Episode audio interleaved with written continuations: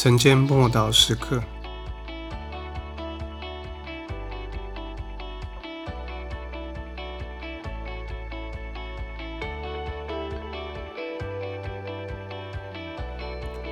活水江河。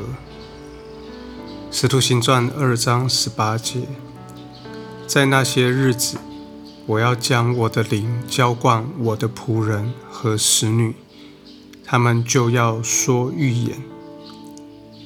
彼得引述约尔的预言，圣灵使他大而无畏地传讲真道。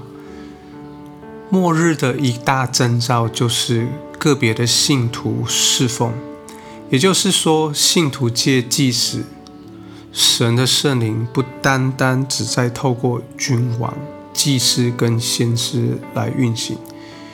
由于新约的设立。因此，所有的信徒都可以说预言、做异梦、见异象。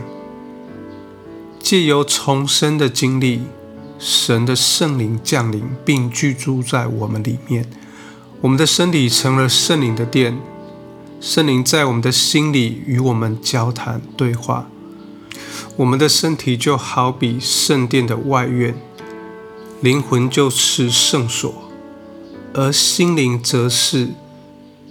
至圣所，神的灵、神的荣耀常常停留在此。当圣灵还未降临之前，耶稣曾经解释会有活水江河，像活水的江河从人的里面涌流出来。当圣灵浇灌的时候，每一个信徒里面都可以拥有活水江河涌流。神要居住在他子民的心里，在他们的中间工作，并借由他们运行。神对他的子民所引导的，包括集体性的引导，也包含个别性的引导。这是前所未有的。生命的河，圣灵的生命，竟然从天上流下来，流到我们的心中，然后涌流到全世界。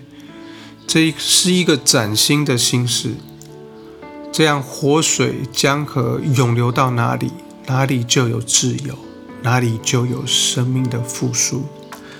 让我们一起来祷告：天父，我感谢你，谢谢你赐下你的圣灵，带来生命的盼望，流到我的里面。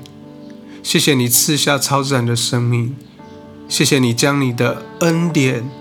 恩典与恩雨浇灌下来，因为这活水江河涌流不断在我的生命中，使我可以成为多人的祝福。